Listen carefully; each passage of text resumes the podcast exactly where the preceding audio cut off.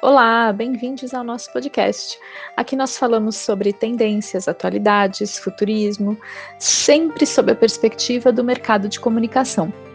Neste segundo episódio do Abra Cabeça, eu converso com Márcia Cavalari. Ela é estatística por formação, especialista em pesquisa de opinião pública e eleitoral.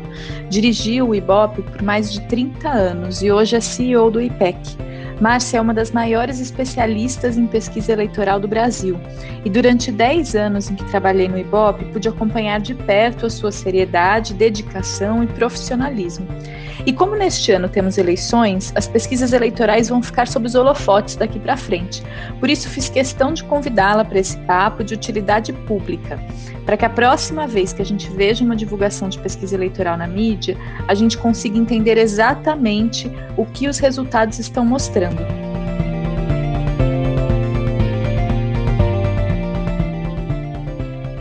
Márcia, obrigada pelo seu tempo, obrigada pela oportunidade da gente conversar. E eu queria começar com uma provocação, porque eu vejo muita gente defendendo a não divulgação de pesquisa eleitoral. E eu queria que você começasse dizendo por que é importante a pesquisa eleitoral ser divulgada. Oi, Thaís, obrigada pelo convite, é um prazer estar aqui com você.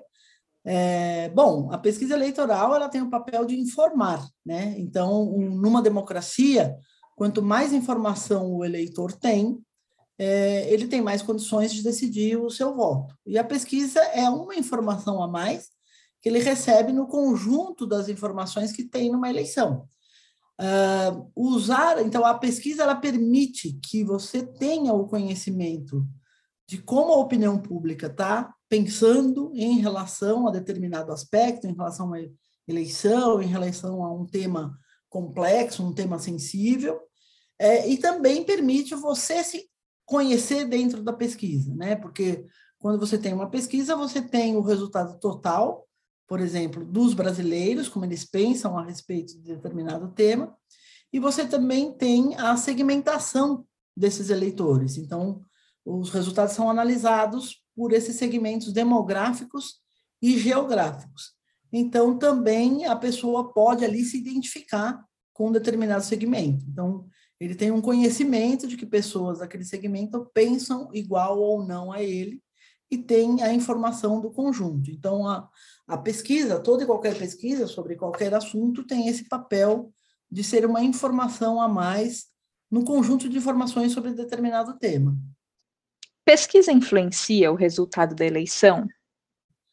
Olha, eu sempre brinco com isso porque é, a maior parte das pessoas criticam os institutos porque dizem que erram, porque acham que é, o resultado que a pesquisa aponta tem que ser o resultado que vai dar na eleição, e é o que eu estou falando, não é prognóstico, é diagnóstico a pesquisa, é, e outros acusam de que influencia. As duas coisas ao mesmo tempo não dá para ser. Se ela influenciasse dessa forma é, que as pessoas pensam, acham, é, quando a gente divulgasse uma pesquisa, quem estaria na frente ia continuar sempre na frente, não ia ter mudança, porque a pesquisa está exercendo uma influência. Então, eu vou votar em quem está na frente para não perder meu voto, para não jogar meu voto fora, ou. Uh, mas, e não é isso que a gente vê que as pessoas fazem, porque se fosse influenciado dessa maneira, as pesquisas nunca errariam. Né? É, e o que a gente vê são as mudanças que ocorrem de última hora. A opinião pública é dinâmica e ela responde aos estímulos que ela recebe da própria campanha. Então, ela recebe estímulo no horário eleitoral gratuito, nas conversas que ela tem com, com amigos, nas conversas que ela tem em redes sociais, é, no, os debates que os candidatos participam, as notícias que a mídia dá sobre um candidato ou outro candidato, e a pesquisa é uma informação a mais ali que ele pode querer usar ou não. Se ele decidir usar, é, ele está usando essa informação é, de uma forma que para ele é estratégica. Né? Ele pode olhar o resultado da pesquisa e falar: não quero que esse que está em primeiro ganhe de jeito nenhum, vou votar em quem está em segundo, porque eu não quero o primeiro. Ou não, não me importa esse resultado da pesquisa, eu vou votar ali no candidato que defende mais aquilo que eu acredito. Né? Outros podem falar: olha, meu voto já não estava muito entusiasmado para votar, estou vendo que o meu voto não vai fazer diferença, vou votar branco e nulo. Quer dizer, ele pode usar a informação, é, pode ou não usar a informação da maneira que ele achar mais conveniente, né? É, e não tem nenhum estudo no mundo que prove que a pesquisa tem uma influência e que essa influência vá na mesma direção. Ou seja, todo mundo, quem está na frente vai quem está na frente, quem está em segundo vai em segundo. Os efeitos são diversos e podem, no final das contas, até se anular um entre o outro, porque é, eles usam essa informação da maneira que acharem, é, os eleitores acharem mais conveniente para a sua tomada de decisão de voto, se é que usam. Agora, ela influencia de alguma forma a comunicação das campanhas, não? Sim, é, na parte institucional, ela tem é, sim uma influência, porque, por exemplo, a cada pesquisa que você divulga, isso impacta é, no espaço que a mídia dá para cada uma das candidaturas, ela impacta no ânimo da militância do partido. É, agora não pode mais doação de campanha privada, mas antes influenciava na, na, na captação, na, de, na captação de recursos, né?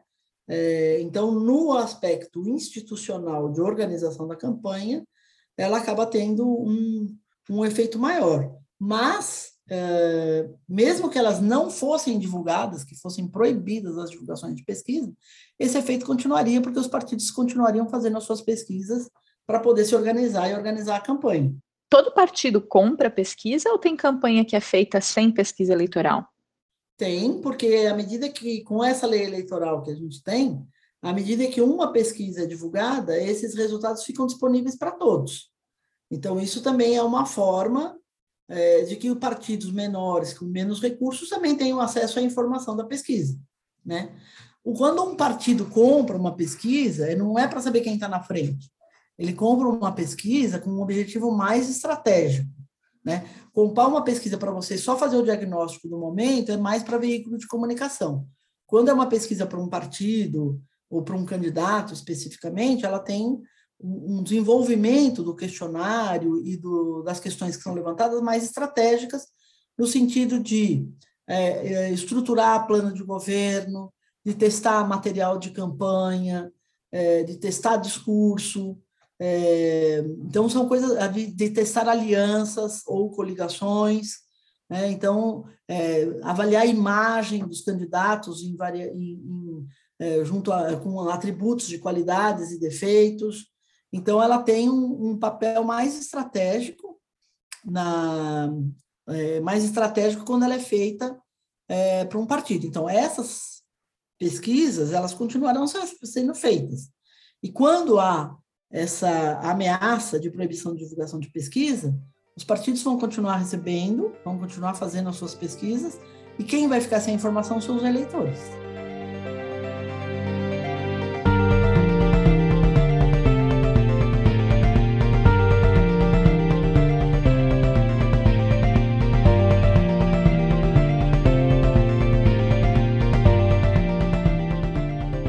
Você acha que o cidadão consegue entender e interpretar corretamente as informações da pesquisa? Eu quero dizer, quem recebe a notícia pelas mídias dificilmente tem acesso aos resultados segmentados para fazer uma análise mais profunda, não? Olha, na televisão não tem muito espaço para fazer um resultado tão detalhado, se bem que nos últimos tempos tem havido uma, um foco maior nessa questão de detalhar mais os resultados e não olhar apenas o total, né? Quem está na frente, quem está atrás, de fazer essa investigação maior. Mas os, os veículos impressos, sejam eles digitais ou, ou, ou não, é, tem um foco maior e um espaço maior para explorar mais esses resultados e, e focar para entender. E eu percebo ao longo do, dos anos uma uma, um foco maior nesse detalhamento, nesses cruzamentos, nessas informações mais detalhadas. É claro que o, o, o eleitor né, é comum é, não é uma matéria fácil de entendimento, porque é um, um assunto técnico. Né? Então, como interpretar, como ler, é, como lidar, por exemplo, com a margem de erro da pesquisa quando você está lendo os resultados por segmentos, né? Então, é, é, um, é um tema técnico. Então, assim, acho que o eleitor, por si só, é, tem mais dificuldade de entender. Os veículos de comunicação têm que exercer esse papel de facilitação, é, de serem os facilitadores desse entendimento mais é, apurado aí dos resultados das pesquisas. Agora, esse papel de mediação dos veículos de comunicação fica um pouco prejudicado por conta das redes sociais, não fica? Por conta de divulgações que acontecem em grupos fechados. A gente consegue dar alguma dica para quem recebe um resultado de pesquisa no WhatsApp ou na rede social, de como a pessoa pode checar se aquilo que ela recebe é verdade ou não? Então, aí tem dois caminhos, né? Um, primeiro é saber se aquilo é uma pesquisa ou aquilo é uma enquete. Né? Uma enquete ela não tem representatividade é, do eleitorado como um todo. Né? É, a enquete ela se diferencia da pesquisa no momento em que não há uma seleção das pessoas que participarão é, daquela, daquele, daquele, da, que darão a resposta para aquilo que você está perguntando. É, a enquete pressupõe autoseleção, autoseleção dos entrevistados. Então, a gente não sabe é, se as pessoas que estão entrando num site, por exemplo, para responder a pesquisa eleitoral, ou vários que a gente vê no Facebook, fala, você votaria em fulano ou fulano? Tudo isso é uma enquete, porque não tem uma preocupação em que as pessoas que respondam representem o universo de eleitores. Né? Então, se eu tenho uma motivação para determinado eh, tipo de respondente entrar naquela enquete para responder, por exemplo, sou a favor do candidato A. Então, eu entro e o, o, cara que não é a favor do candidato A não entra. Então, você não tem uma, uma representatividade. Então, a primeira coisa é identificar se é enquete ou se é pesquisa com amostragem. Né? A amostragem pressupõe critérios científicos para a seleção das pessoas que respondem às pesquisas, né? de forma que elas representem ali o, o, o eleitor na, na mesma proporção que eles existem no universo. Então, se tem mais mulheres, eu vou entrevistar mais mulheres, se tem a, a distribuição de faixa etária, é, vou respeitar a, a, distribuição de faixa etária é, do eleitorado na amostra, de grau de escolaridade, de variáveis de controle, que a gente chama. Então, aí sim, a gente tem uma amostra que é um, um retrato fiel do universo que a gente está pesquisando. Então, ali você tem uma, uma pequena amostra que representa esse todo. Né? É, a segunda coisa é verificar é, se essa pesquisa ou esse resultado que está sendo divulgado está registrado no TSE. O TSE tem um site é, no ano eleitoral, né, só nos anos eleitorais, que desde o 1 de janeiro, todas as pesquisas que são divulgadas, elas devem ser registradas no TSE. Então, Nesse registro tem que constar quem é o contratante, quanto que ele está pagando para fazer aquela pesquisa, qual é o questionário que está sendo aplicado, como é a amostragem que está sendo feita, é, quais são os o, critério de controle da amostra. Então, essa é, resolução, essa lei eleitoral, ela está ali para dar transparência para o processo. Então, por exemplo, se você recebe uma pesquisa no WhatsApp falando que é atribuída a determinado instituto, por exemplo, você pode entrar no site do TSE, tem lá um, um, um ícone que chama PESC L, de pesquisa eleitoral, você clica e você consegue ver se aquela pesquisa está registrada ou não. O registro tem que ser feito é, seis dias antes da divulgação, né, para ser divulgado no sétimo dia, a partir do dia que você fez o registro. Então, por exemplo, você entra hoje, você já sabe que pesquisas são ali registradas para serem divulgadas é, nessa semana ou na próxima semana, dependendo do dia em que foi feito o registro. Então, acho que verificar se a pesquisa está realmente registrada, porque tem dois, dois tipos de, de questão. Uma é numa fake news, onde você atribui um resultado de uma pesquisa fake a um instituto para dar credibilidade a ela, e outros são é, as enquetes que são normalmente divulgadas aí em redes sociais. Então, as enquetes são essas que colocam nos sites, que fazem no Facebook, sem nenhum controle, nenhum envio específico é, para um ou para outro. São coisas que estão públicas ali, né? Então, é, você tem que estar esperto com isso para você ver se aquele resultado. E também é interessante ver que lá no registro do TSE, você vê que tem muitas pesquisas que estão sendo registradas é, que não tem um contratante. É como se tem várias pesquisas ali que a gente chama de pesquisas órfãs, que não tem um contratante, que, está declarado ali que o Instituto está fazendo por iniciativa própria com recursos próprios. Ok fazer isso, mas quando você vê que todas as pesquisas daquele instituto é, são sendo feitas com recurso próprio, que o instituto de pesquisa tem interesse de ficar fazendo é, pesquisa sem receber nada em troca. Né? Então, isso também é um ponto de alerta para avaliar a performance, avaliar os resultados de determinado instituto que é, não tem ali registrado quem é o contratante da pesquisa. Como você está vendo a influência das redes sociais na eleição deste ano? A questão da, das redes sociais, ela vem aumentando a cada ano, né? Assim, as pessoas é, declarando que as redes sociais são uma fonte de informação para tomada de decisão, ou são uma fonte de informação que elas levam em conta para a tomada de decisão, né?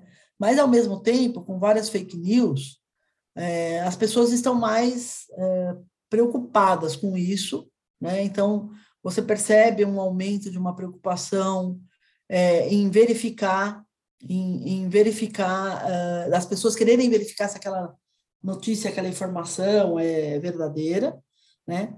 Agora, o, o problema maior que eu vejo das redes sociais, porque, por exemplo, monitoramentos de redes sociais é, dá para fazer, né? O que está acontecendo, o que, que não está e tal.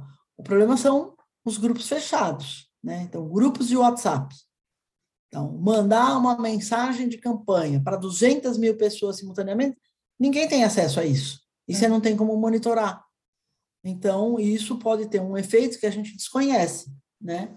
É, por isso, o TSE está muito preocupado né, com os, os players aí das redes sociais em relação a essa questão de fake news e, e esses controles todos, porque... Não, eu acredito que deve ser difícil até para entender o quanto que uma mensagem influenciou no resultado da campanha, né? Porque se você, você consegue monitorar, né? Você disse, a, a, a pesquisa é um retrato do momento, então você vai contando a história daquela eleição, como é que estava a situação de cada candidato, o que, que vai acontecendo, então começou o horário eleitoral gratuito, o que, que mudou? Ou antes, definiram as candidaturas oficiais, o que, que mudou? Começou o horário eleitoral, o que mudou? Teve debate, mudou ou não mudou? Agora, uma mensagem que vai pelo WhatsApp, ela pode impactar ou influenciar isso de uma forma que você nem vai saber, ou você vai saber muito depois, porque como é que você tem é. acesso ao que circula no WhatsApp, né?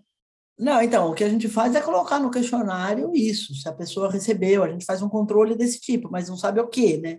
Recebeu alguma mensagem de WhatsApp defendendo algum candidato, pedindo voto para algum candidato. A gente vai monitorando essa proporção de pessoas, mas que impacto vai ter ela aparece só no reflexo da pesquisa, porque o eleitor, quando ele dá, eh, declara a intenção de voto dele, que é o que a gente mede, não é o voto, é a intenção de voto, é um reflexo de todas as informações que ele tem, inclusive essas, que a gente não sabe quais foram aqueles responderam. Então, é como você disse, a pesquisa vai contando essa história e a gente vai vendo mudanças ao longo do caminho, né? Até na reta final, onde a gente vê uma mudança maior, porque os eleitores estão decidindo o seu voto cada vez mais tarde, ficam esperando até o último momento se não vai aparecer uma denúncia de um candidato, se o candidato vai se sair bem no último debate que vai ter, que normalmente ocorre na véspera da eleição, as vésperas né, da eleição. Então, a gente vê que o que ele declara para a pesquisa é uma intenção de voto. Não quer dizer que ele não pode mudar no dia seguinte, né? Ele pode mudar em função das informações que ele tem. Então, a gente vai vendo essas mudanças, mas a gente não consegue saber o quanto dessa mudança, por exemplo, veio é, de uma rede social ou de um grupo de WhatsApp que foi passada uma informação. O que a gente consegue saber é quantas pessoas foram impactadas por mensagens de rede social. E aí também é isso. Vamos ver nessa eleição como vai ser. Porque cada vez mais tem gente falando que recebeu é, é, alguma informação de rede isso, social. Quando você me falou, eu fiquei pensando, quem que nunca recebeu, né? É, Deve então, ser difícil alguém nunca ter mais. recebido nada, porque circula, circula em grupo de família, alguma mensagem. Todo mundo. Esse, você tem esse número da, o quanto que mudou, da, sei lá, da última eleição para as pesquisas que vocês fizeram agora? Então, a gente não fez ainda nesse ano, ainda. A gente não, não, não fez. A gente fez na 18, não vou lembrar de cor aqui os números, e para ver se está aumentando ou não. Nesse ano a gente não, ainda não fez. Vamos fazer é, na hora que começar mais a campanha mesmo, propriamente dita. Né? Mas isso é, é, é uma informação que você não consegue, porque, por exemplo, nas redes sociais, Facebook, Instagram, é, e outras aí, a gente consegue, tem várias ferramentas de monitoramento, que você fala, ah, esse candidato está sendo muito citado, está é, tá, tá falando mais coisas positivas dele, mais coisas negativas tal. Agora, nos grupos de WhatsApp fechados, você não é tem essa informação. É. Você não tem essa informação, né? Então, a gente tem que ir, ir, monitorando. E aí a gente pergunta não só se recebeu ou não, mas o que, que ela fez com essa informação também, quando a gente fez pergunta, né? O que, que você fez? Você passou adiante, você verificou, você considerou essa informação na sua tomada de decisão e tal, para a gente ter elementos de análise, né? Mas é, é, são inferências, assim, não dá para a gente falar isso aqui impactou fortemente, né? Não, não tem uma razão única, a gente tem um conjunto de informações que ajudam a gente a entender o contexto como um todo. É, a gente vive num mundo com muita informação, né? Você tem a notícia de mídia tradicional, você tem o grupo do WhatsApp, tem o comentário da família, de alguém ou de um amigo que falou alguma coisa. É, os blogs. Post, os blogs, pois é. O podcast agora também. Acaba nunca a fonte de influência, né? Não é uma só, é um monte. Agora... É, então, o eleitor está cercado de todas essas, essas fontes de informação. E aí ele, ele pega essas fontes de informação, processa e toma a decisão dele. Né? É, a gente viu ao longo do tempo, por exemplo, que eu falei, redes sociais veio crescendo, e foi perdendo força a conversa com amigos, parentes, colegas de trabalho. Porque ela se transformou da pessoal para uma rede social. As que era uma fonte mais. de informação importante. É. Que coisa! É. Isso é interessante. É, quer né? dizer, a, a, conversa acontece nas redes sociais agora, né? Você viu alguma mudança na estrutura das campanhas por conta da internet? Não, acho que as campanhas estão mais focadas em ter é, uma presença digital maior, né? É, uma presença digital focada em determinados segmentos de eleitores, né? É, um foco numa comunicação também digital, porque assim, eu acho que o digital ele complementa uma campanha eleitoral, né? Uma, por, olhando pelo lado do candidato, né? Uhum. Porque é uma fonte a mais de, informa de comunicação que ele tem com seu eleitor direta, né? sem intermediários, sem um veículo de comunicação, por exemplo. Então, acho que hoje todos eles têm, acho que todos eles se preocupam com isso, né? É, e, e, assim, tem que estar tá no digital, eu acho que tem que estar tá no digital, né? É, o que não vale, eu acho, é só a campanha digital. Né? Só eu ia te perguntar digital. isso. Você acha que a TV ou a mídia tradicional perdeu importância, ou mesmo no horário eleitoral gratuito? Não, isso acho que não. A TV continua sendo a principal fonte de informação, mesmo porque, quando a gente pergunta, as pessoas falam que checam as informações que recebem na TV, então, se deu na TV, é verdadeiro elas buscam isso. Outras pesquisas que a gente já fez sobre isso, os meios de comunicação tradicional continuam tendo mais confiança do que as redes sociais, né? Então, é, e o horário eleitoral gratuito também não não é, perde a importância. O que, que acontece? O que a gente vê é que as pessoas se interessam muito na primeira semana, que a primeira semana, quando começa o horário eleitoral, é o momento a partir do qual ela começa a ter informação de todos os candidatos simultaneamente. Hoje elas não têm informação simultânea de todos os pré-candidatos. Né? Na hora que começa a falar, agora são esses candidatos, tem horário eleitoral, então tem essa expectativa de conhecer todos os candidatos. Então, essa primeira semana é uma semana em que elas é, assistem, vêm. Agora o horário eleitoral é mais curto, né? São só é, 45 dias. E ainda é intercalado, né? Com deputado federal, senador e tal, é, deputado estadual.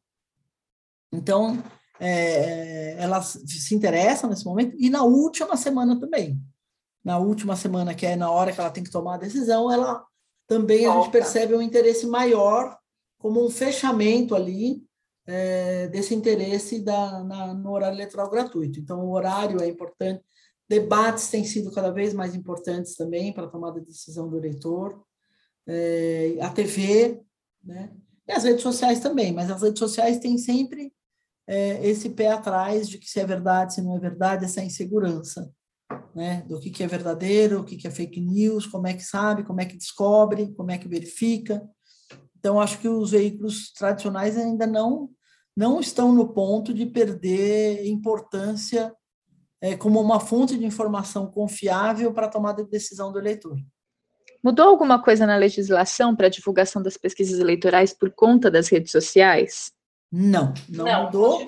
Tinha um, tinha um projeto de lei que, que ficou o ano passado inteiro é, sendo debatido na Câmara, foi aprovado na Câmara dos Deputados, mas quando foi para o Senado, não, é, o Senado não conseguiu aprovar, porque é um projeto é, é, de lei enorme, que junto o Código Eleitoral com a lei eleitoral é, é bem complexo, bem grande, é, e tinha muito pouco tempo para o Senado a, avaliar todos os aspectos, então ele não foi para frente, não está valendo para essa eleição de 2022.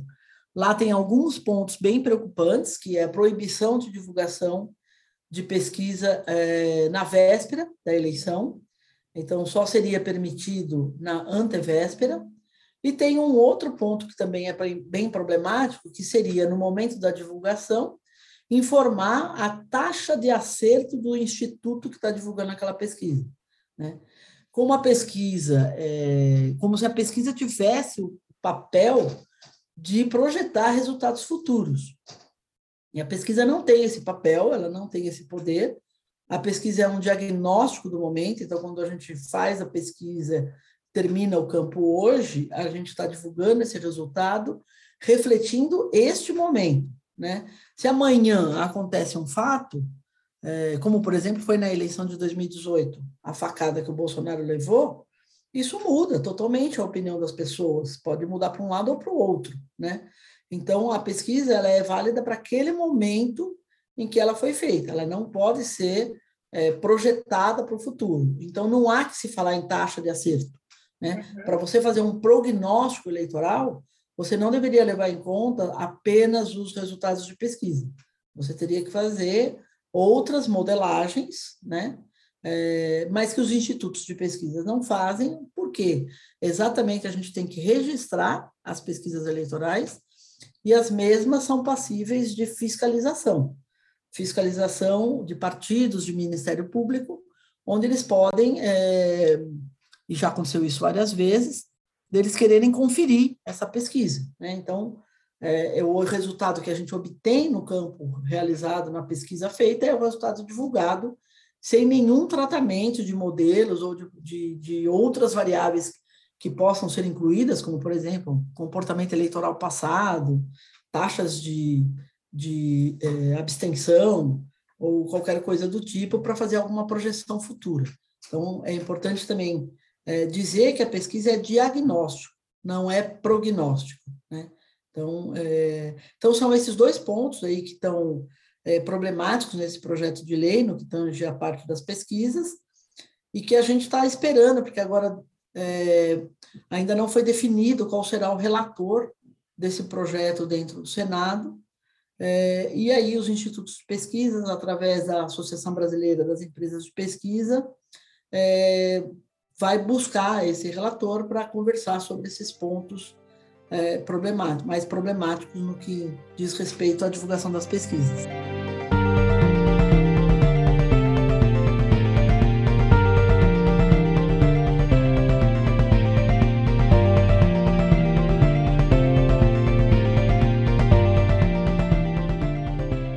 Paga pelas pesquisas, Márcia?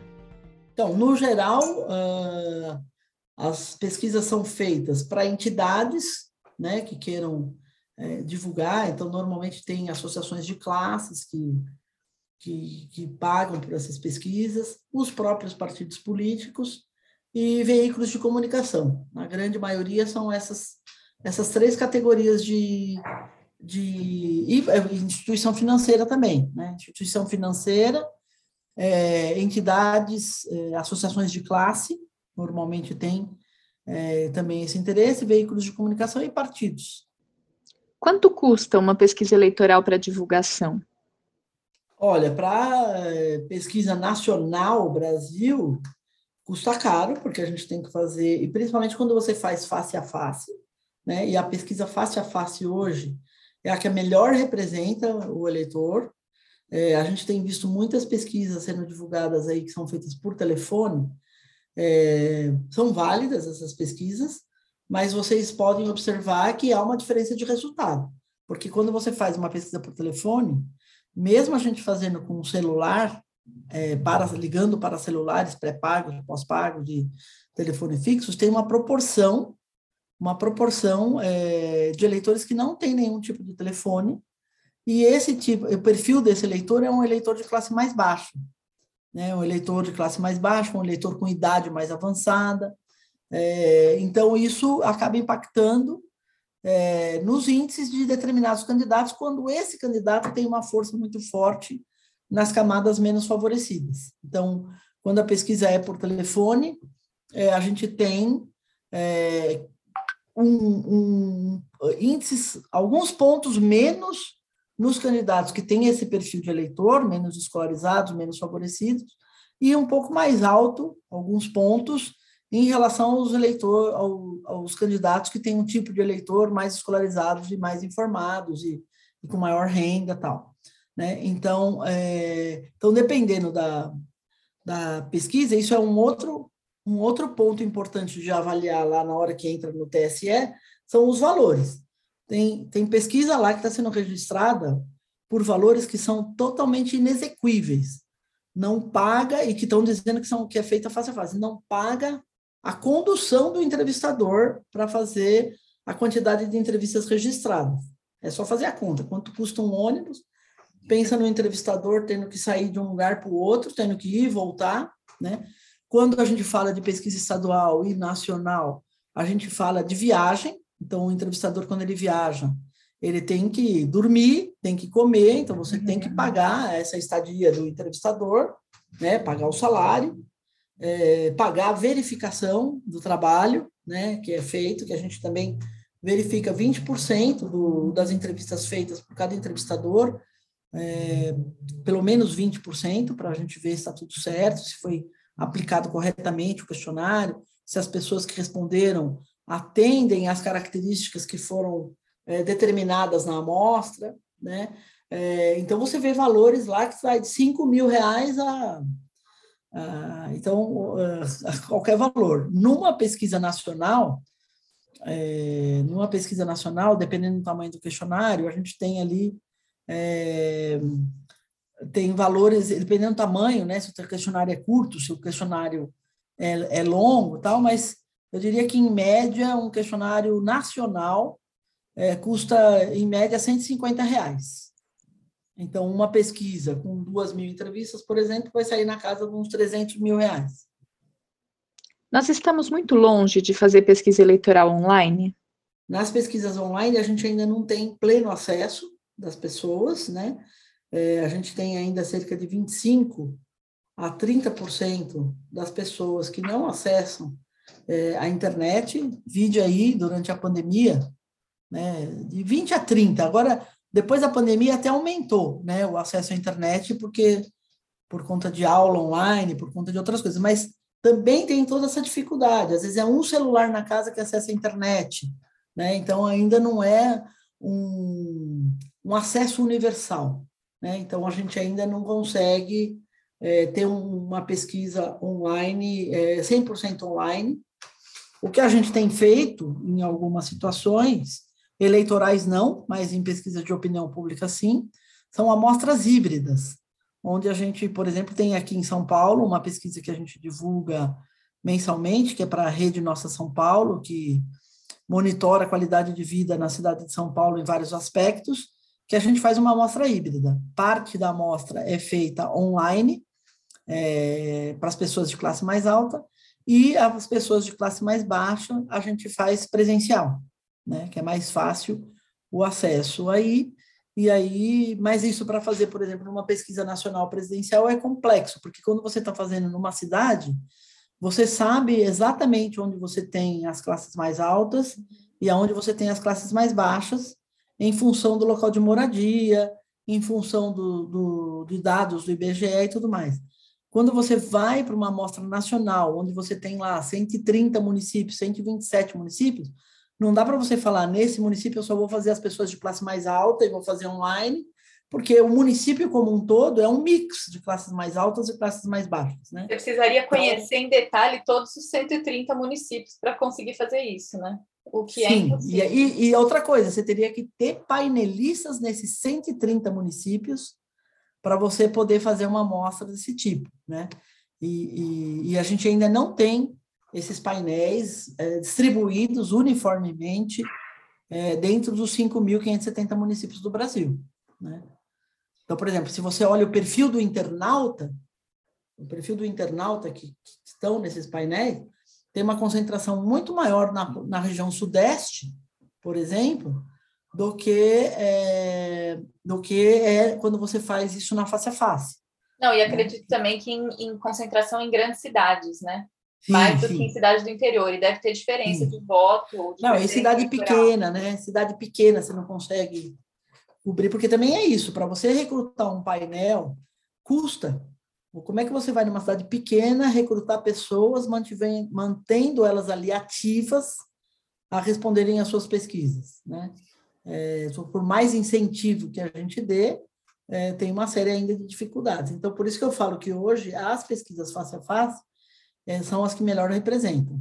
O telefone vem em segundo lugar, porque eu, como eu disse, cerca de 7% não tem nenhum tipo de telefone, e depois a, a, a online, porque daí está deixando de fora cerca de 20%, 25% dos eleitores de fora, que são aqueles que não têm acesso à, à internet de uma forma é, cotidiana e, e, e, Não, normal, e é um contingente assim, né? de, de pessoas que faz diferença no resultado, né? Dependendo de, de qual é a preferência política. Não dá para deixar... Sim, sim. Então, se você tem uma eleição com uma clivagem social forte, que um candidato é, é mais preferido por um determinado perfil de eleitor e o outro por outro, você tem resultados bem discrepantes do, do que quando você compara com uma pesquisa face a face.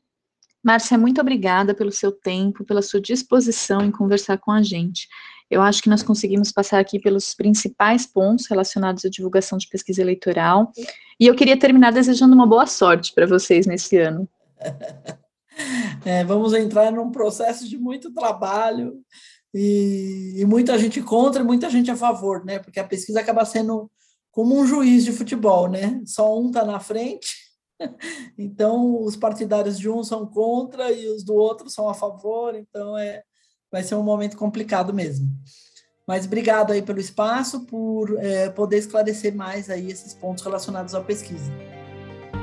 E se você gostou dessa entrevista e quer continuar acompanhando outros bate-papos sobre assuntos do momento e temas relacionados à comunicação, marketing ou inovação, assine nosso canal no Spotify. Até a próxima!